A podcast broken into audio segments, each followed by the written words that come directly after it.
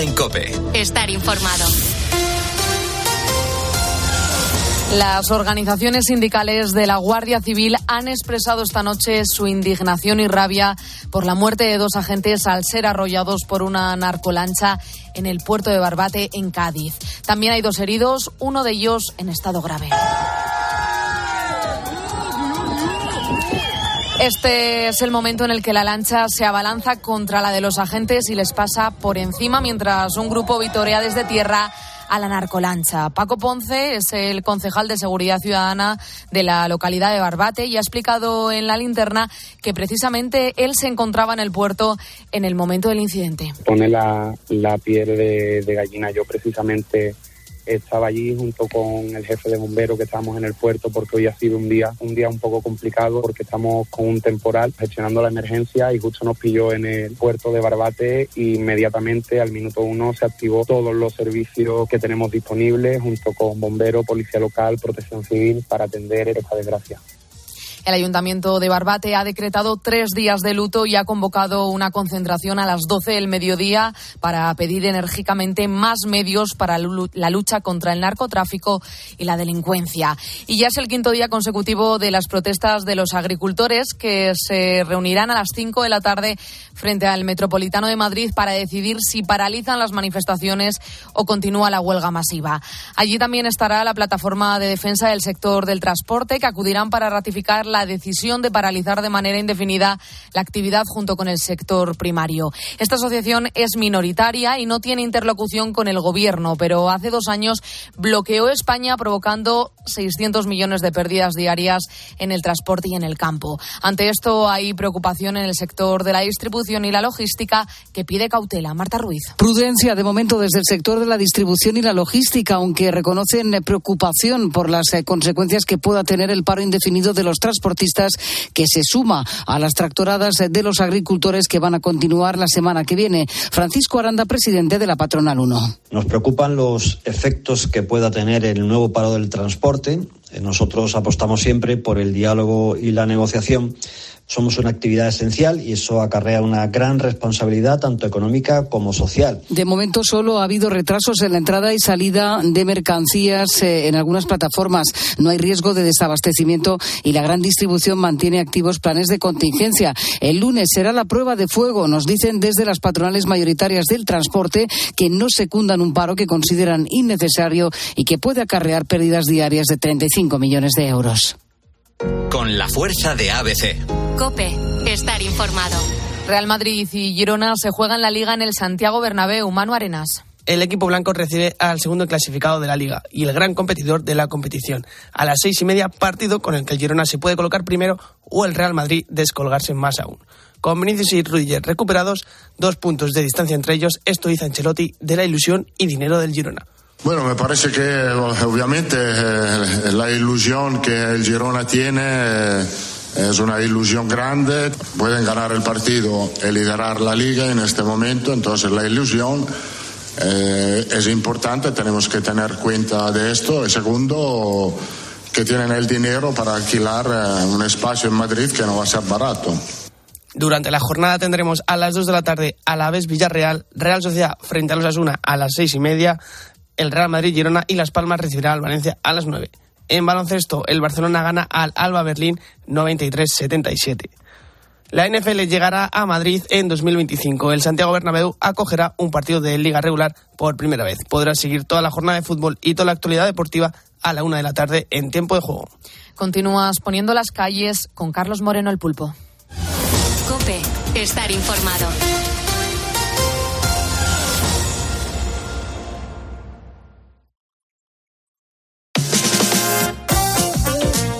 Escuchas Poniendo las calles. Con Carlos Moreno, el pulpo. Cope, estar informado. El temazo de hoy mm, es muy, muy importante, ¿no? Porque hoy quiero empezar por tres historias que vienen cargadas de emoción y de realidad, ya que reflejan a la perfección el asunto del que voy a hablarte. Mira, la primera de ellas tiene como protagonista a Ángel. Ángel tiene 86 años y una rutina diaria muy bien establecida. Ahora mismo él vive solo en una casa de Madrid. Su mujer falleció y, claro, este hombre echa mucho de menos su compañía. Su ausencia es, bueno, compensada por las visitas de sus nietos, pero es consciente de que tiene que afrontar su pérdida y mirar hacia adelante. Su rutina de, bueno, pues le distrae y le hace olvidar la soledad en casa. También ha encontrado ayuda en el hogar del jubilado, al que se acerca todos los días para pasar las tardes desde hace unas semanas. Pero claro, no es el único. También hemos conocido la historia de Mari Carmen. Mari Carmen es de Granada, pero vive en Roquetas de Mar, provincia de Almería. Ella misma es la que dice que está algo mayor, pero se siente como una jovenzuela de 20 años. Y por eso en su día a día, pues no falta el deporte para mantenerse en forma. Claro, la realidad es que no para de hacer cosas. Y a pesar de los dolores que sufre, pues sale de su casa cuando hace un buen día para desconectar de todo y tomar un poco el sol y también el aire. Eso sí, por las noches le toca volver a, casa y estar sola. Lleva muchos años en esta situación pero por ahora no está preocupada. Lleva bien la soledad y reconoce que está muy a gusto con lo que tiene en la actualidad. Y la tercera historia mm, tiene como protagonista a Conchita. Puede ser un poco de, de cotillas meternos en la casa de alguien, pero Conchita ha sido la que nos ha abierto la puerta a la cadena Cope. Tiene 80 años, no le importa que entremos, vive sola en la ciudad de Vigo. Y aunque su hijo está muy pendiente de ella, él vive en Madrid. A veces se siente sola, nos cuenta, pero en estos últimos meses alguien le está ayudando a sentirse un poco más acompañada. Se llama Ana y es una voluntaria de la Fundación Grandes Amigos. Quedan cada semana para verse, para charlar, para tomar algún que otro café y de esa manera poder dar una vuelta por el barrio. Y es que para Conchita, la joven se ha convertido en alguien de su familia. Ana ya no es de voluntaria, es, como si fuera familia es que tuve la suerte. Cada semana, los miércoles, dos horas, a veces hasta dos y media. Digo, Ana, que ya son, ya pasa mucho de la hora. Pues no importa, no tengo prisa. Es fabulosa, pero yo conozco otras que ayudan a otras señoras, las llevan a los médicos. Bueno, Ana vino conmigo todos los miércoles al fisio. Y ahora ya lo cogía para los miércoles. Y efectivamente, vamos a hablar de la soledad en España. Si tú también la has sentido en algún momento, quédate a escucharnos porque sabemos que, es un problema grave que afecta a nuestra sociedad, pero por ese mismo motivo hoy voy a darte soluciones y datos, porque según el INE, en España hay más de dos millones de personas mayores de 65 años que viven solas. Es un 22% más que en 2011. De ellas, la mayoría son mujeres. Y gracias a gente como Ana, han encontrado cómo combatir su soledad. Pero claro, es que hay más historias. Te voy a presentar a Mercedes. Es una de las voluntarias que atiende el teléfono de escucha de Cáritas Madrid. Ella es la que habla con las personas que llaman y es muy consciente de lo que, bueno, lo complicada que es su situación. Pues muy mal, francamente mal, por, por algunas es que también deben vivir en pisos que no tienen ascensor y, no tienen comodidad para, para, para bajar, otras pues realmente tienen problemas de, falta de atención familiar, otras realmente es que son tantos puntos que, se podían estudiar y, observar. Claro, una visita como las de Ana Conchita o hablar con alguien por teléfono y mantener una charla son cosas que ayudan mucho. Pero claro, las nuevas tecnologías también prometen ayudar con este problema. Te quiero presentar a Celia, cuyo principal objetivo es acompañar a las personas que se sienten solas. Pero claro, no lo hace de una forma tradicional, porque Celia no es humana. Celia es una inteligencia artificial, es una amiga virtual que chatea con, con quien lo necesite a través del teléfono y le propone, por ejemplo, muchos planes diferentes para hacer. Durante la mañana podrías realizar actividades que disfrutes, como leer un libro interesante, escuchar música relajante o hacer algún ejercicio suave. También podrías aprovechar para escribir en un diario o para aprender algo nuevo, como cocinar una receta diferente o explorar algún tema de tu interés en Internet. Celia forma parte de un proyecto gallego que es muy bonito. Lo ha desarrollado el Centro Atlantic de la Universidad de Vigo y aunque al principio fue diseñada para detectar enfermedades como el Alzheimer o la demencia a través del lenguaje, pues después de varios años de prueba se dieron cuenta de que realiza una labor de acompañamiento absolutamente brutal. Pero claro, ¿quién, ¿quién mejor para que nos cuente cómo funciona y para saber si todos podemos tener a esta nueva amiga en casa que Pablo Campos? Pablo Campos es el director de este proyecto tan bonito de la Universidad de Vigo. Pablo Campos, Pablo, muy buenos días, ¿cómo estamos? Buenas noches. Buenas noches, Pulpo. Gracias por aguantar hasta esta hora. Eh, eh, cuéntanos a todos, por favor, Pablo, ¿quién es Celia? Pues Celia es un, un asistente conversacional digital. Es, eh, es una, una aplicación, se puede utilizar en el móvil o en una tablet, eh, bien en una aplicación o directamente, como si fuese un contacto más en WhatsApp, que utiliza pues toda la tecnología eh, más vanguardista, con temas de inteligencia artificial, y que está orientado para poder conversar con cualquier persona. Entonces, Celia es pues un nuevo amigo que tenemos para poder hablar de absolutamente cualquier tema. Todos los ponedores estarán diciendo ahora mismo, eh, oye, ¿cómo podemos conocer más sobre el funcionamiento de esta herramienta tan novedosa en el mundo de la tecnología? Eh, Pablo, ¿cómo podemos hablar con Celia? Para, para poder utilizar Celia hay que entrar en la web celiatecuida.com. En celiatecuida.com hay un botón, bueno, aparte de toda la explicación de cómo funciona, etcétera, hay un pequeño botón que pone prueba Celia.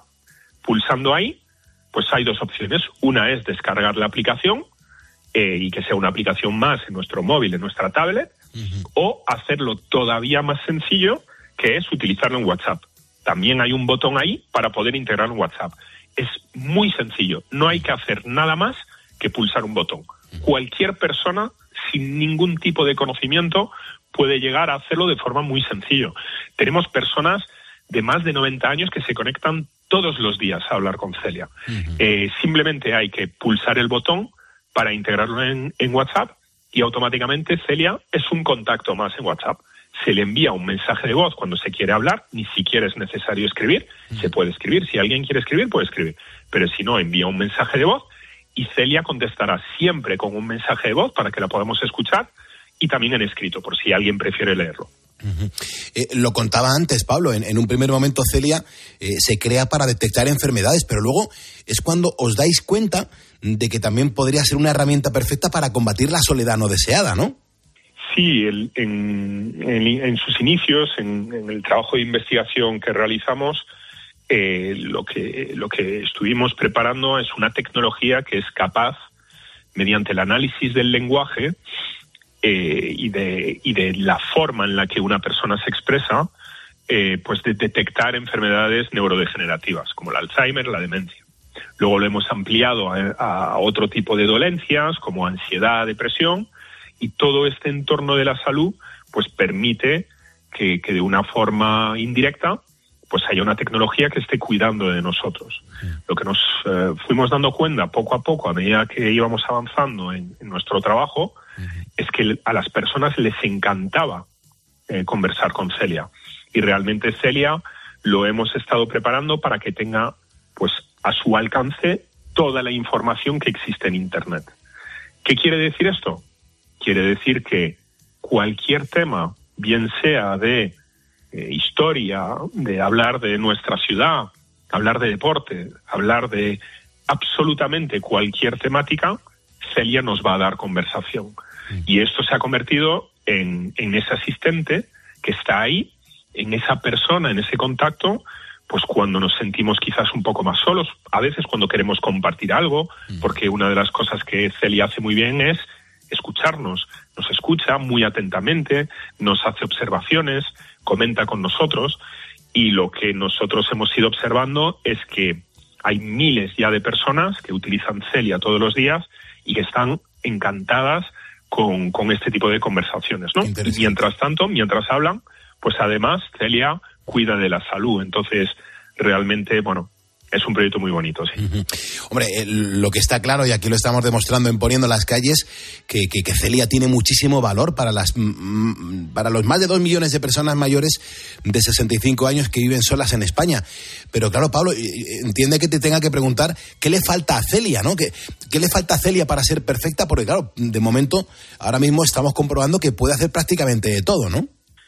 Sí, nosotros estamos trabajando de, de forma muy intensa en cómo podemos mejorar Celia. Estamos escuchando lo que las personas nos piden, estamos buscando un poco pues cómo podemos hacer que se convierta en, en ese compañero que nos pueda asistir en cualquier temática. Es que nosotros estamos viendo cómo las personas van a cajeros de bancos, no saben usarlo y le preguntan a Celia y le dicen, oye, ¿cómo tengo que hacerlo? Y Celia le ayuda directamente, o en cualquier tarea del hogar, o en cualquier ámbito. Entonces, Una de las cosas que los usuarios más nos están demandando es trabajar más sobre la memoria, es decir, que Celia recuerde cada vez más lo que dicen las personas. Entonces, esperamos pues integrarlo, mejorar todo lo que tiene que ver con los recordatorios para que Celia pues te pueda recordar tomar un, medicamento, o que te pueda recordar llamar a un familiar o, cualquier tipo de, tema. Entonces, estamos trabajando en, en cómo hacer que Celia sea más personal, más cercano. Fíjate, Pablo, estoy aquí, eh, 1.51, eh, las 12.51 en Canarias. Eh, estoy aquí ahora preguntándome cómo puede ser el proceso para desarrollar a Celia, porque claro, eh, nosotros estamos viendo ya prácticamente el resultado final, ahora, ahora hay que terminar de pulirla, ¿no? Digamos. Pero claro, es que detrás me imagino que tiene que haber un trabajo de horas y horas y horas. Sí, el, el proyecto se inicia hace aproximadamente unos cinco años en un área de tecnología, de telecomunicaciones, justamente analizando el procesamiento en lenguaje natural. Son tecnologías que analizan cómo el ser humano se expresa y cómo se sintetiza ese lenguaje. Y en base a todo ello, se ha ido desarrollando esta tecnología para poder detectar enfermedades, etcétera. Todo ha sido un camino poco a poco, ¿no? En los últimos cinco años, todo lo que tiene que ver con la inteligencia artificial en el mundo ha mejorado mucho cada vez tenemos más temas de inteligencia artificial a nuestro servicio. Y lo que nosotros buscamos es cómo podemos hacer que tecnologías muy complejas sean muy sencillas para el usuario y que realmente simplemente sea pues llegar, tener una ese asistente, poder enviarle un mensaje de voz y, y, poder escuchar. Entonces, la integración de esta tecnología, pues hay un equipo fantástico de ingenieros detrás trabajando sobre todo lo que es la parte de programas, pero también hay un equipo científico importante, ¿no? Con neuropsicólogos, con psicogerontólogos, con neurólogos y con todo tipo de personas que, que, trabajan en hacer que Celia esté lo, lo mejor posible adaptada a, la, a, las personas que lo utilizan. Pablo, yo es que soy muy curioso, discúlpame, pero ¿cómo es posible que Celia se dé cuenta de que la persona con la que está hablando tiene un problema? Pues esto es, eh, es nuestra tecnología, ¿no? Es nuestra magia que está detrás de, Celia, es, mm. es lo que ha llevado al grupo de investigación a trabajar sobre patente, sobre cómo determinar que el procesamiento del lenguaje, analizando la voz de la persona, pues se pueden detectar eh, cierto tipo de anomalías que vienen a dar indicios de deterioro cognitivo. Y por ello está enfocado al tema de neurodegenerativo, Alzheimer, demencia, pero también en un futuro habrá otro tipo de, enfermedades, Parkinson, y hay muchas investigaciones. Entonces, al final, la forma en la cual eh, se detecta, pues es, es la razón de ser de toda la investigación inicial. Hay miles, miles de horas de investigación ahí detrás que, que se traducen en, en que Celia pueda, pues, recomendar, porque Celia no es un médico, Celia lo que hace es eh, detectar indicios y en base a ello pues recomienda al usuario y, si, lo, si así lo detecta y detecta algún tipo de enfermedad, ansiedad, depresión, Alzheimer y otras que iremos incorporando, pues lo que hace es decir, recomendarle al, usuario eh, acudir a un especialista para, para que haga el diagnóstico final. O sea, er, al, usuario, ¿no? O, avisa a alguien en ese momento, o incluso a vosotros mismos, os envía una alerta o, avisa directamente a la persona que, está hablando con Celia. ¿Cómo, cómo lo hace? El, usuario siempre tiene el control de sus datos. Es totalmente confidencial y privado lo, que, lo que dialoga con, con Celia y el usuario en todo momento decide quién tiene acceso a qué información. Entonces, estamos, de hecho, ahora mismo trabajando en en cómo será toda esta definición, pero en ningún caso eh, habrá personas que el usuario no desee eh, que reciban esa información. Hay personas que nos dicen que prefieren recibirlas ellas mismas, personas que nos dicen que prefieren que se envíe a, su residencia, a su centro de salud, a su médico de cabecera, eh, a un familiar. Podemos configurarlo de cualquier manera para que se envíe una alerta mediante un email, por ejemplo, a la persona que así lo decida, simplemente indicando que Celia ha detectado una serie de anomalías y que recomienda la visita a un, a un especialista. Impresionante este proyecto, ¿eh, Pablo? Pero impresionante, impresionante, porque es que ha conseguido y está consiguiendo, mejor dicho, muchos logros. Pero claro, me imagino que todavía falta mucho por hacer. Ahora el siguiente paso que hay que dar, ¿cuál, cuál va a ser? El reto ahora mismo es eh, eh, convertir lo que es el ámbito de la investigación a, pues a una empresa que, que esté en el mercado, que pueda crecer y que pueda avanzar, ¿no? Entonces, eh, pues estamos trabajando en diferentes vías que, permitan que podamos tener más recursos a nuestro alcance para, pues para poder contratar a más personas, para poder dedicarle eh, pues eh, a muchos más entornos y, me- y seguir mejorando Celia. Entonces nuestro reto actual es hacer hacer que Celia pues ya ya sea una una entidad en sí mismo y, y que finalice un- su etapa de investigación. Eres el director de este proyecto, que es un proyecto muy bonito de la Universidad de Vigo, y te quiero dar las gracias públicamente por transmitir pues un mensaje tan esperanzador y tan positivo con Celia. De, de verdad, Pablo, que ha sido un placer. Y por favor, recuerda a todos los ponedores que te están escuchando en este momento la página web antes de irte. celiatecuida.com directamente en bueno, www.celiatecuida.com y ahí darle a probar Celia, seguir la- los pasos, que son solo un par de pasos, y, y ya, ya tendréis a Celia bien como una aplicación, bien como un contacto en WhatsApp. Y para cualquier duda de cualquier tipo, estamos todo el equipo para contestar. Están ahí el, los, el email, ¿no? Eh, hola arroba celiatecuida.com y contestamos encantados a cualquier persona que nos pregunte cualquier cosa. Qué interesante, qué interesante, por favor. Pues lo dicho, Pablo, muchísimas gracias. Ha sido un- todo un placer charlar contigo, que lo sepas. Buenas noches, gracias a vosotros. Escuchas Poniendo las calles. Con Carlos Moreno, el pulpo. Cope, estar informado.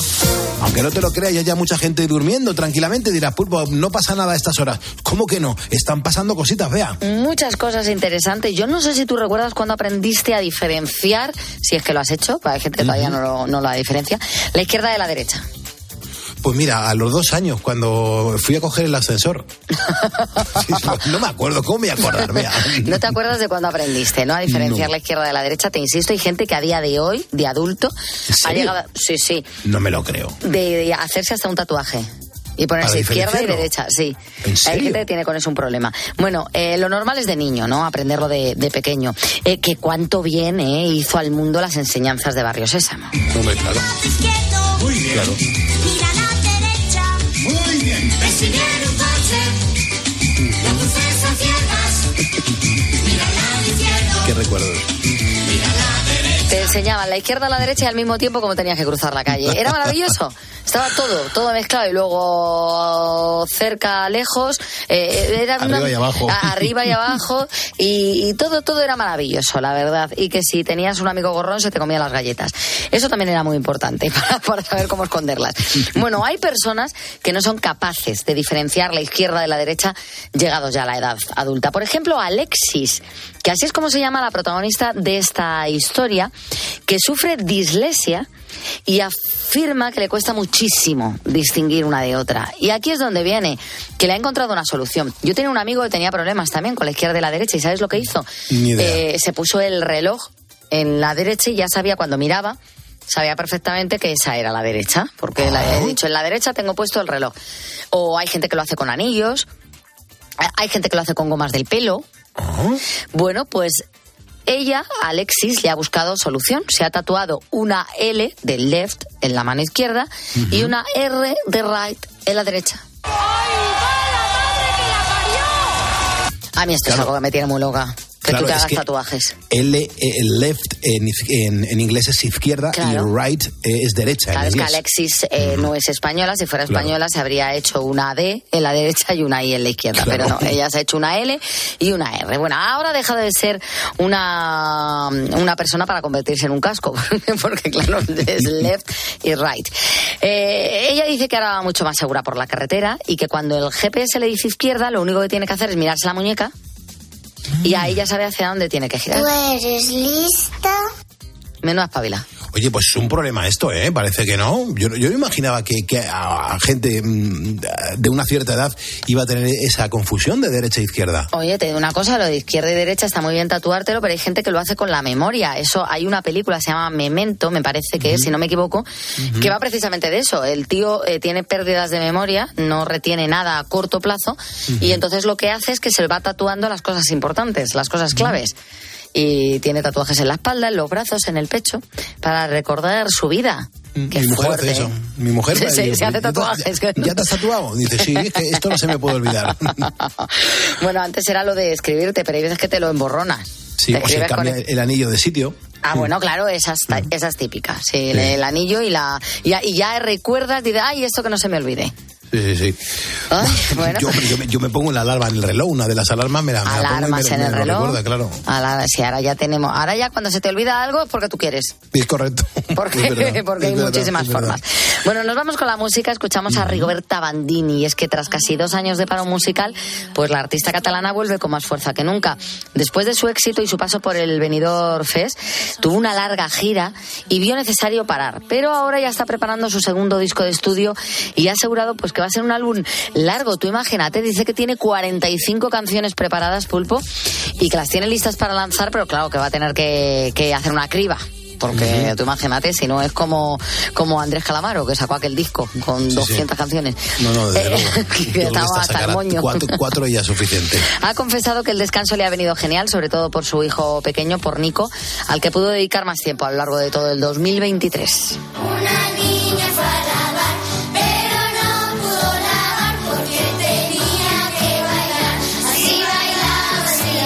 no ha creado mucho, porque esta canción me la conozco yo desde que tenía cuatro años.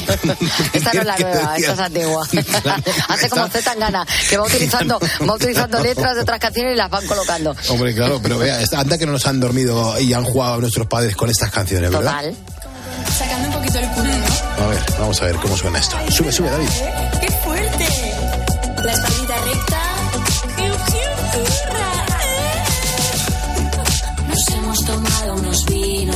Le he dicho que cuando la admiro y al terminar he comprendido que es que es todo tan relativo. Hemos amanecido contentas y ya nos da igual lo que piensas. Vamos a subir el volumen y ya no nos ves hasta. Martes antes de almorzar, una niña fue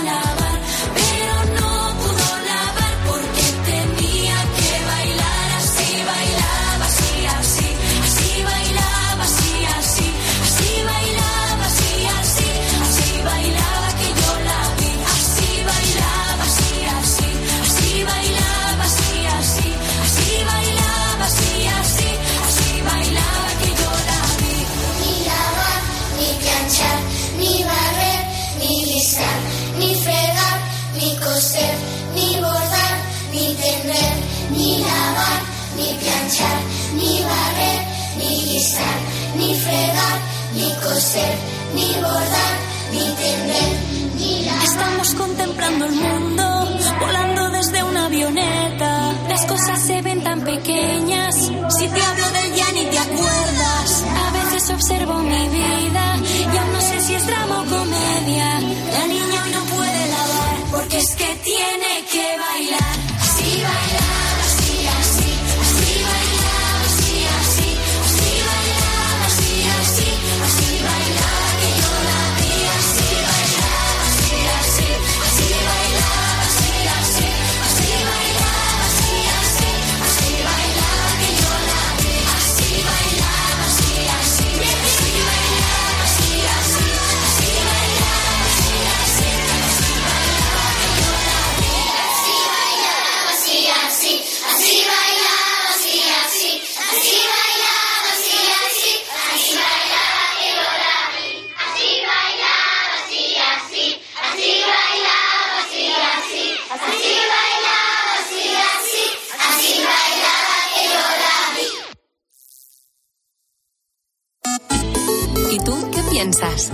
En Twitter en arroba cope y en facebook.com barra cope. Así suenan los goles en tiempo de juego. Llorente remata gol. Gol, gol. Y así, Bruno, gol del Granada. y así. Perdona Nesiri, mano a mano el rechace. Gol. Gol. Y este fin de semana vamos a por más. Empezamos. Este sábado, Real Madrid, Girona. Y el domingo, Sevilla Atlético de Madrid. Fútbol Club Barcelona, Granada. Todo listo. Tiempo de juego con Paco González, Manolo Lama y el mejor equipo de la radio deportiva. Ni los Beatles. El número uno del deporte.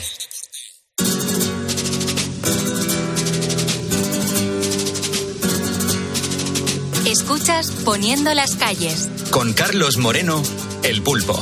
Cope, estar informado.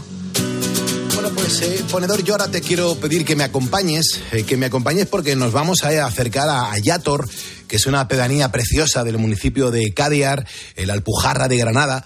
Y vamos hasta ahí, mm, sobre todo mm, porque mm, vuelve a, vuelve a- vuelven a tener bar, o sea, regresa el bar a esa localidad. Se quedaron sin él hace algún tiempo, pero a partir de ahora eh, sus apenas 100 habitantes mm, van a poder disfrutar nuevamente de tener un espacio donde tomar un café, una cerveza e incluso comer, vea, Eh, incluso comer. Claro, en definitiva es donde socializar, donde reunirte, ¿no? Porque no hay que olvidar que el bar, al fin y al cabo, es un lugar de encuentro. Gracias a estos locales, los vecinos de los municipios afectados por la despoblación pueden relacionarse y mantener cierta vida social. Por eso un pueblo sin bar, al menos en España, es inconcebible. Claro, es que es así. Mira, la protagonista de esta historia es Noelia, Noelia Ortega, la responsable de que vuelva a abrir el bar en Yator. Se trata de una joven, hija de, de emigrantes, que ha decidido apostar por esta pedanía y reabrir el único bar que funcionó hasta hace unos años, el antiguo hogar del pensionista. Claro, para ello ha dejado su vida cómoda en la Costa Brava y no se lo ha pensado dos veces. Pues mira, yo tengo mis orígenes aquí. Eh, aquí nacieron mis abuelos, toda mi familia paterna, y yo ya venía aquí de vacaciones de pequeña y me enamoró. Desde pequeña yo ya estaba enamorada de este pueblo, de este estilo de vida. Y bueno, conforme me he ido haciendo más adulta, pues ya he ido teniendo mis propios pensamientos y adelante con el proyecto, con venirnos aquí, yo, mi familia, mis tres hijos, mi marido, eh, por un cambio de vida, por un cambio de vida de calidad. El caso es que se ha instalado en Yator y como hemos escuchado, pues lo ha hecho con todo el pack familiar, con sus tres hijos de 13, 8 y 4 años y con su marido, Kevin. No dudaron en dejar atrás eh, la vida que habían empezado a construir en Lloret de Mar. Noelia nació allí y también se crió, pero sus padres la llevaban de vez en cuando a este pequeño pueblo de donde eran sus abuelos. Y ahí es cuando se enamoró de esa forma de vida. Es más, ella lo ha dejado todo, hasta un trabajo fijo, con posibilidades de llegar muy alto, pero ha preferido volver a sus orígenes. Sí, yo siempre me he dedicado allí eh, de, de cara al público. He trabajado en tiendas de ropa y a mí este último año, antes de venirme aquí, me habían hecho un contrato fijo y bueno, tenía mi vida, entre, comida, entre comillas, estabilizada allí. Es que me encanta esta determinación para dejarlo todo y empezar en el pueblo de sus abuelos. Me, me encanta. Mira, Noelia, por ejemplo, ha sido recibida con muchísimo cariño por parte de los vecinos. Imagino que en estos tiempos en que los pueblos se quedan sin gente, pues el hecho de que llegue una familia completa con niños y todo y apueste por recuperar el bar, pues ha tenido que ser toda una fiesta. Así por lo menos nos cuenta cómo la recibieron. El bar es el único punto social que hay, entonces la gente eh, reaccionó súper bien y me apoyó muchísimo porque para ellos era también eh, una, buena, una buena noticia, ¿no? Que yo me viniera, aparte yo tengo hijos, los niños siempre dan vida y alegría a los pueblos, habitantes nuevos siempre es una buena noticia y si ponen un negocio así que es un bien para todos, pues más aún. Noelia no dudó en aprovechar las posibilidades empresariales que vio en el antiguo hogar del pensionista y le ha dado otra vida. Pues cuando yo lo cogí llevaba el, el bar un mes y medio cerrado porque falleció el antiguo dueño y bueno, eh, de este hombre para atrás también le había llevado otras, otras personas, pero nunca tan continuamente ni tan constante como nosotros en cuanto a horarios, servicios y, y demás. El bar se llama Torrejón, se ha convertido en un punto de encuentro de todos los vecinos del pueblo y, por supuesto, ofrece servicios de restauración. También es el centro en el que se pueden recoger paquetes. Para reabrirlo, ella ha contado con ayuda de los vecinos del pueblo y con subvenciones empresariales. Pero si el proyecto ha salido finalmente adelante, es sobre todo por su trabajo diario y la ilusión que le ha puesto. Va muy bien, sí, gracias al constante trabajo, eh, tanto nuestro, o sea, tanto de mi marido como mío, mis padres que me ayudan también, mi familia también me viene a ayudar cuando hay eventos, eh, va todo muy bien, muy bien. No solo por gente de aquí del pueblo, también viene gente de alrededor, entonces eso hace que coja mucha fama por otros pueblos y, y funcione perfectamente. Fíjate, ha cogido tanta fama la historia de Noelia y el bar que cuando le preguntan por todo el proceso, ella piensa en su abuelo. Emociona escucharla. Sí, a veces pienso, pienso ahora que está viniendo todo esto, ¿no? Eh, mi abuelo que era de, de aquí, ya él murió, o sea, él se fue para la Costa Brava y no volvió a estar más aquí. A veces Costa Brava y no volvió a estar más aquí. A veces pienso qué pensaría él, ¿no? Si, si estuviera vivo y pudiera ver lo que, lo que yo he hecho aquí, que me he traído a mi familia. Eh, me encantaría pensar, ¿no? Mm, Saber lo que, lo que, lo que piensa. Escuchas Poniendo las calles. Con Carlos Moreno, el pulpo. Cope, estar informado. Nos hemos sacado de la manga el mundial de Poniendo las calles con Manu Pérez, con sintonía y todo. Fíjate qué bonita suena la sintonía que Manu Pérez nos ha preparado. Esto, el responsable es Manu, que es el becario que tenemos en este trimestre y que lo está haciendo muy bien. Así que Manu, cuéntanos de qué va este mundial de Poniendo las calles. Muchas gracias, Pulpo. Pues lo primero que tengo que decir es que bienvenidos a la tercera edición del nuevo concurso de este programa, del Mundial de Poniendo las Calles. Como ya hemos contado, la dinámica es muy sencilla. Nosotros nos fijamos en un día mundial o importante que se haya celebrado a lo largo de la semana. Y sobre el tema te haremos cinco preguntas. En esta ocasión, como el sábado 10 de febrero es el Día Internacional del Cine, las cuestiones versarán sobre el mundo del celuloide. Para cada pregunta habrá cuatro respuestas posibles. Vamos, un tipo test en toda regla. Claro, la gente estará diciendo, pero Pulpo, ¿aquí va a haber premio o no va a haber premio? Por supuesto que va a haber premios. Solo por participar te haremos entrega del diploma oficial del programa. Si llegas a la tercera pregunta, además del diploma, te harás con la pegatina. Pero es que si aciertas todas las cinco cuestiones, el premio será doble. El pulpo te obsecará con dos CDs de la amplia colección que tiene en su haber. Y por mi parte te daré mi novela, que se llama Ready pa' morir. Ujú. Es importante, Manu, que, que digas que los CDs que voy a regalar no son de los míos cantando, ¿vale? Que son Vale, vale, vale. discos que tengo yo de, de mi colección personal, ¿vale? De todos los artistas. Por supuestísimo. Además, Pulpo, te tengo que recordar que eso es, eso es muy importante, ¿eh, Pulpo, porque Hay, claro. algunos- hay gente que ha llamado diciendo no encuentro los del pulpo que estaban descatalogados. igual los- y la claro. gente está desesperada buscándolos. Igual no, lo- no los quiere, claro. Entonces. No, a lo mejor lo que no quieren hacer es participar por si se los lleva, porque Claro. pues se les toca los míos cantando, claro. Además, que, que se me ha olvidado comentar que el concursante, el ponedor, va a tener dos comodines, Ah. los de pulpo y el de Bea. En la pregunta que creas conveniente podrás consultar con ellos la respuesta que tú creas que es la correcta y ellos, es decir, vosotros dos, Bea, Pulpo, le podréis guiar y le podréis ayudar.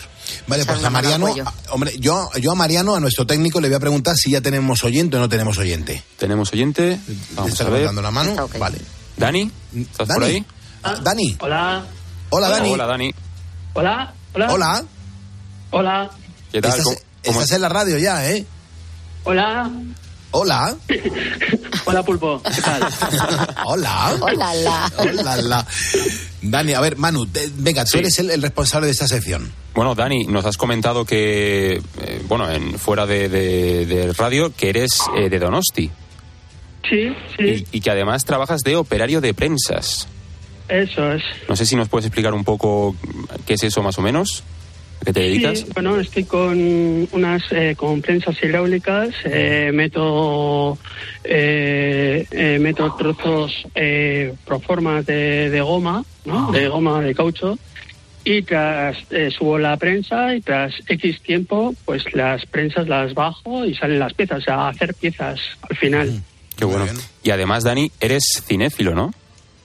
Sí, sí. eh, bueno, aquí, decir que eres eh, cinéfilo. te va a venir muy bien para Claro, claro, claro. A- a- si- siendo de San Sebastián, eh, con lo del festival, Claro. Café del Herrero, cuchillo de palo. No, no he tenido la oportunidad de ir a ninguna peli del festival, pero bueno. Digo, soy de San Sebastián, donde el festival de San Sebastián y tal, me encanta el cine. ¿Has sido alguna peli del festival? No. Ninguna. Eh, espero que no haya ninguna pregunta sobre la concha de plata, si no lo va a tener muy fácil. Eh, creo que no, no lo sé, igual la improviso ahora. Pero, Dani, ¿comenzamos ya? Comenzamos. ¿Estamos- ¿Estás preparado? Estoy preparado. Pues vamos con la primera pregunta. Suerte. ¿Qué película española ha sido nominada a dos Oscars en 2024? Cuatro opciones. A. Que nadie duerma. B. La Sociedad de la Nieve. C. Operación Calamar. D. Torrente 7. La de Torrente 7 sería la hostia, pero es la sociedad de la nieve. Opción B. Resolvemos. Eso veo. Eh,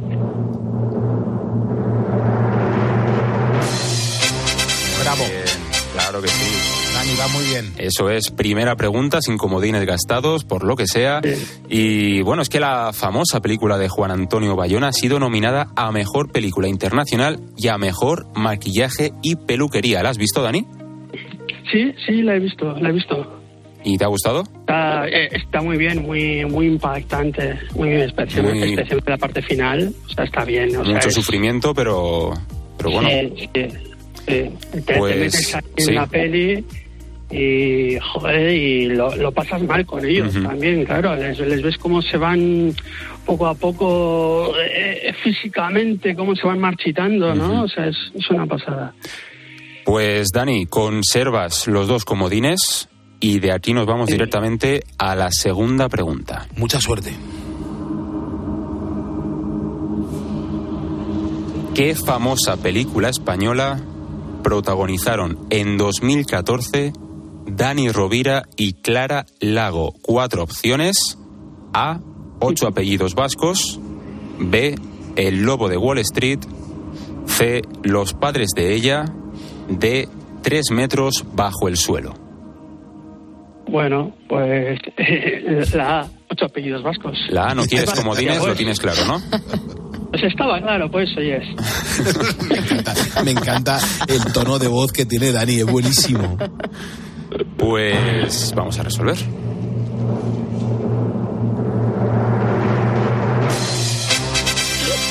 Muy bien. Ahí está, respuesta correcta, Dani. Dos de dos, sin comodines gastados de momento.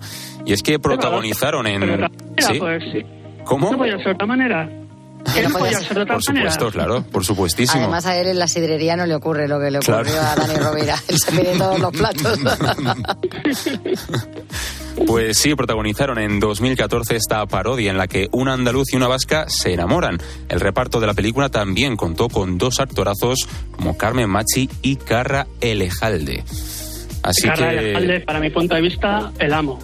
Es, un crack, es un un crack. Un crack. El mejor de la El, peli. el- el papel de Carra Elejalde, tanto en la primera y la de ocho apellidos catalanes también, Sí. eh, para mí le fue mejor. A mi gusto, eh, mi gusto en particular. Yo creo que todo lo que hace Carra lo hace muy bien y es un tío que, brilla mucho en la, en la pantalla este tío, ¿eh? Sí. un absoluto crack. Y como crack lo eres tú, Dani, de momento dos de dos. Te quedan tres preguntas y vamos directamente a la tercera. Vamos a ver si se va complicando esto un poco más, porque la tercera es ¿cuál de los siguientes artistas ha ganado más Oscars en su carrera? Cuatro opciones. A. Al Pacino. B. Julia Roberts. C. George Clooney. D. Meryl Streep. Tienes dos comodines. Eh, voy a tirar de, voy a pillar un comodín. Eh, el de Bea. A ver, Bea. El de Bea. ¿Eso suena más? A ver, eh, una pista, Una pista. una pista. Es una mujer. Mm, Vale. Bien. Este es el 50%. comodín del 50% Pues, exactamente. eh, eh, Meryl Streep. Nos quedamos con Meryl Streep. Resolvemos. De Julia Roberts. Eh, Meryl Streep, sin duda. Muy bien, ha servido el comodín de Bea. Claro que sí, claro Gracias, que sí. Bea. Gracias, Bea, porque la, lo tenía. y la- Con mi Al duda Pacino. era entre. Eso, exactamente. mi duda estaba entre Al Pacino, es otro actor que me encanta. No estaba seguro. Y claro, en cuanto has dicho mujer, Meryl Streep. Pues ala. Por supuestísimo, tres, bien, tres estatuillas tiene la actriz norteamericana y 21 nominaciones. Los premios los consiguió en 1980 como mejor actriz de reparto y los otros dos como actriz principal en el 83 y en 2011, este último por encarnar a, Magar- a Margaret Thatcher en La Dama de Hierro. Dani, te has quedado con un solo comodín, el comodín del pulpo, has gastado el de Bea. Bueno, has aprovechado el de Bea. Pero bueno, está controlado porque eh, en la quinta no puedo usar comodín. Exactamente, O sea, exactamente. Me queda una pregunta de de usar comodín. Por si lo necesito al pulpo, pues lo pediré. Y Pulpo vamos, pero- vamos ahora con la cuarta con un audio. Esto es lejía, el ingrediente crucial. Al mezclarse con la grasa derretida de los cuerpos, unos residuos jabonosos se deslizaban por el río. Dame la mano. ¿A qué viene esto? Esto es una quemadura química. Duele más que cualquier quemadura y deja cicatrices. ¿Qué me has hecho? Si la meditación funcionaba para el cáncer, quizá funcionará para esto. Es el momento más grande de tu vida, amigo, y tú te vas desperdiciando. No, no, no. ¿Quieres callarte? ¡Me agua en la mano! Si te pones agua en la mano, lo más probable es que empeore. ¡Mírame! Dios. Lo mejor es el vinagre para neutralizar la quemadura. Deja que me levante, por favor. Antes debes saber rendirte. Primero has de aprender a no tener miedo y saber que algún día morirás. Tú no sabes cuánto duele.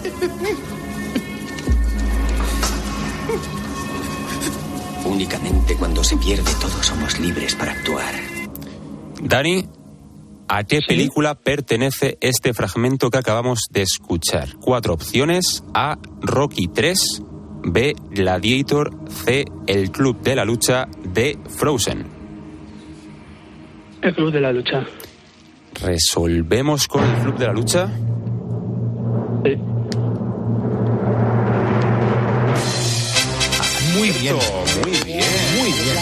muy bien. Y no la ha visto todo el mundo. por, por- por descarte. Por desca- he hecho más bien por descarte porque Claro, reconozco claro. que no me sonaba el audio, ¿eh? Pero bueno, pues he descartado Rocky, Gladiator. Y Frozen. porque esas sí Y, las bueno, conozco. estabas dudando, ¿no? Con Frozen. mm, Frozen la he visto, pero es que podía ser Frozen, Sí, ¿no? claro. Podía ser Frozen, pero bueno. mm, algo me decía que no. Un poco gore. Pues sí, Dani, es El Club de la Lucha, es una película de culto de 1999 dirigida por David Fincher y protagonizada por Brad Pitt y Edward Norton, que es a los dos actores que estábamos escuchando. Vamos ya con la última pregunta, Dani. Y donde también aparecía Meat Loaf en, en esta película. Meatloaf. Vamos con la quinta pregunta.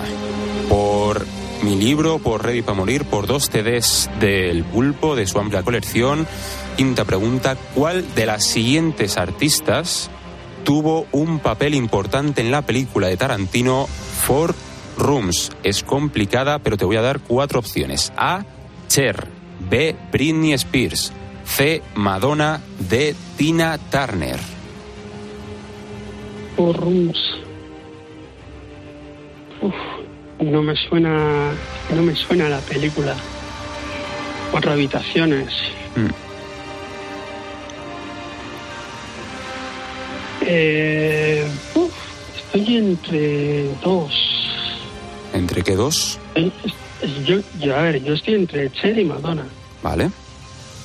Estoy entre esas dos, porque Britney Spears no, no me la imagino y Tina Turner ha hecho algunas cosas, pero tampoco. Pues, pues, pues voy a decir Cher. Resolvemos con Cher.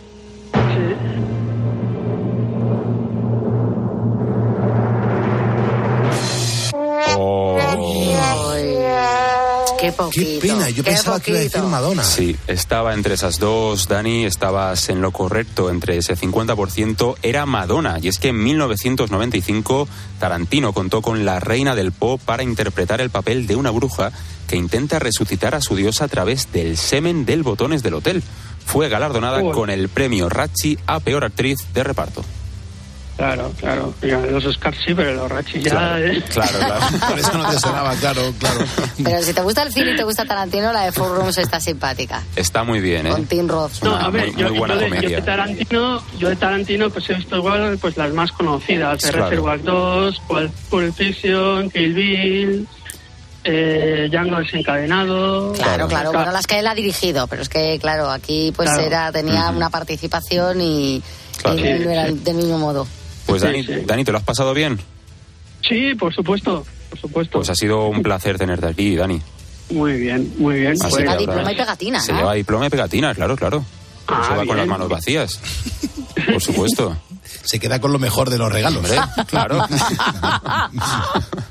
Sí, hombre, eh, podría decir que falló a propósito para no escuchar los CDs. ¿no? Claro.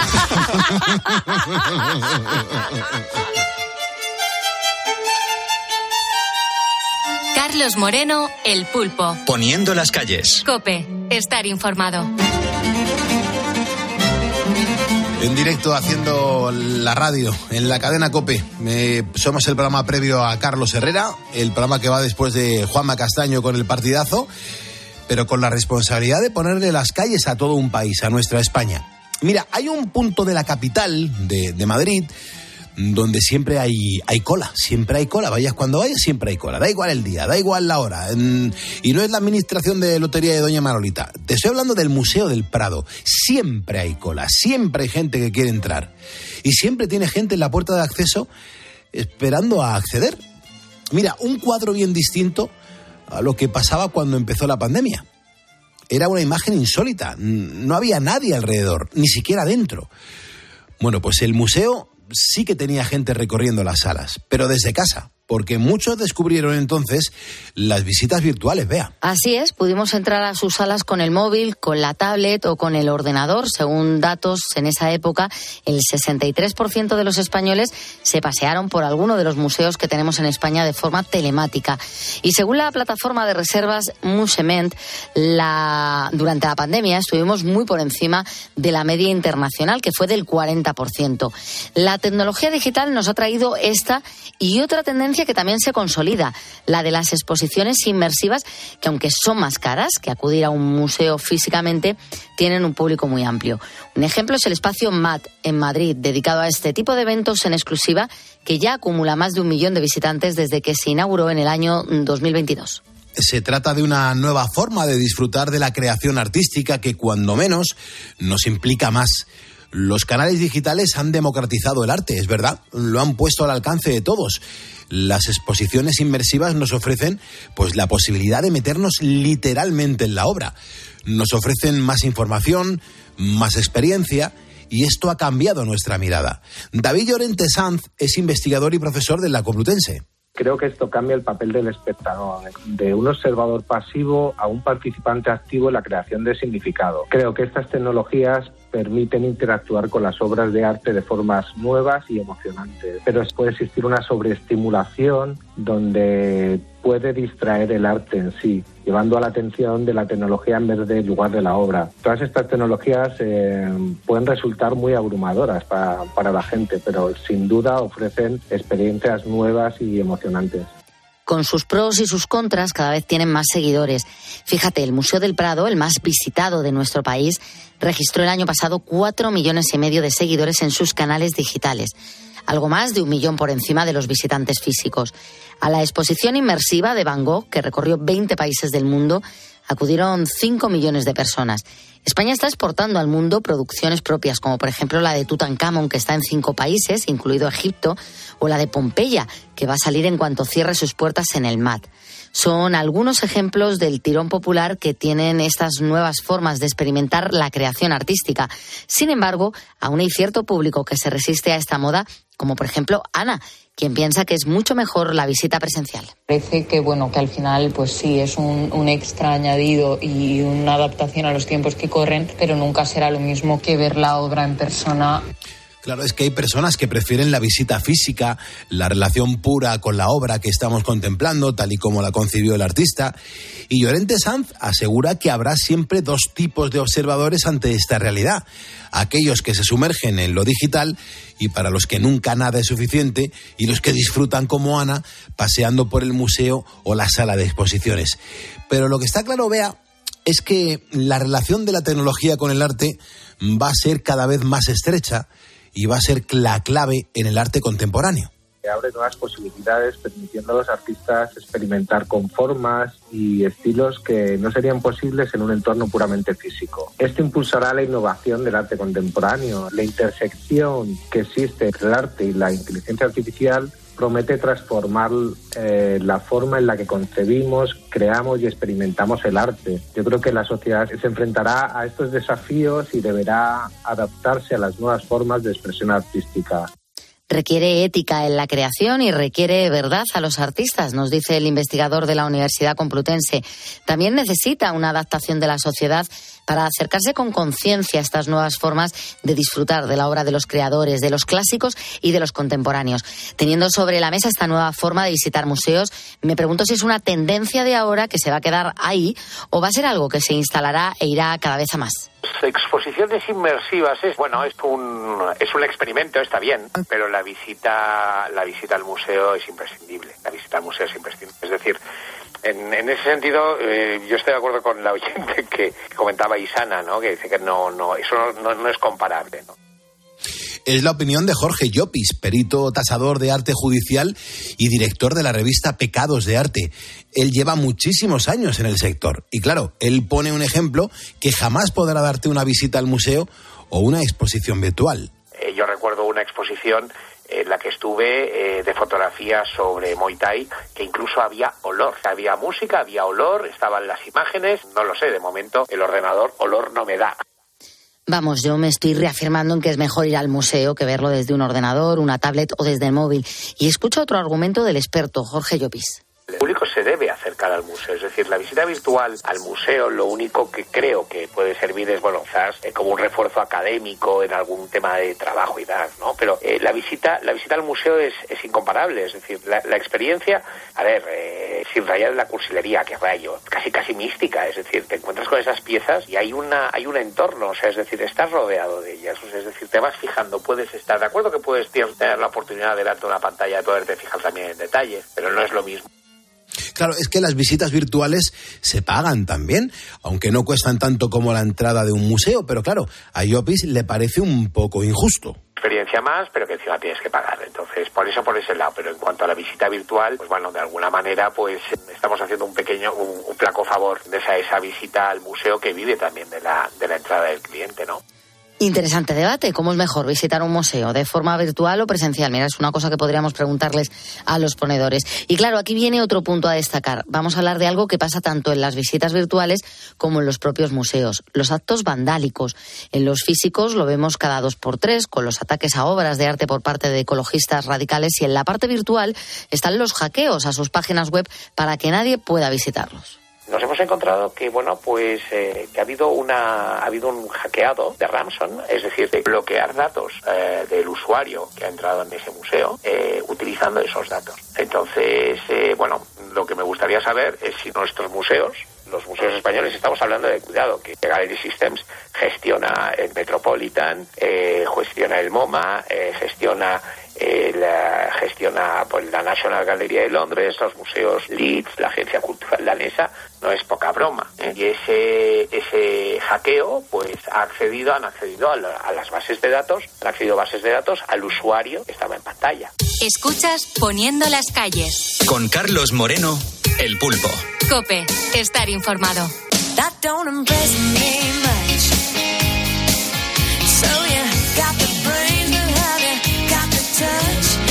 Don't give me no yeah, come here, wait. You've always keep me up in the middle of the night. That don't impress me much. Uh-huh, yeah, yeah. I never knew a guy who carried a mirror in his pocket and a comb up his sleeve, just in case.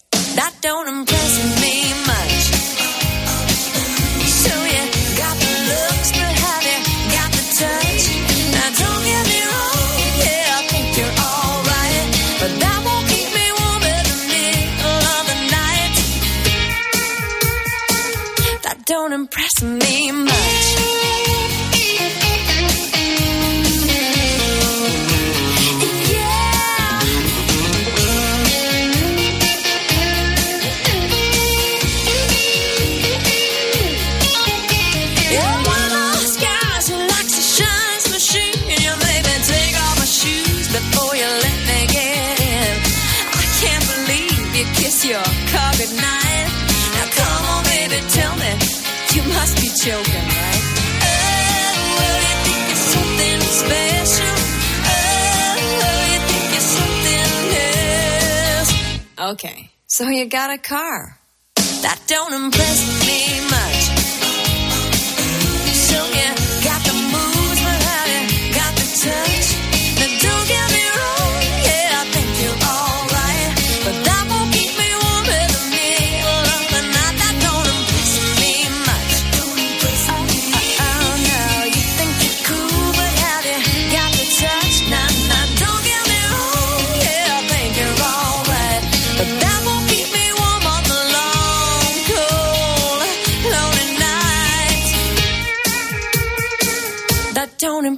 Carlos Moreno, El Pulpo. Poniendo las calles. Cope, estar informado.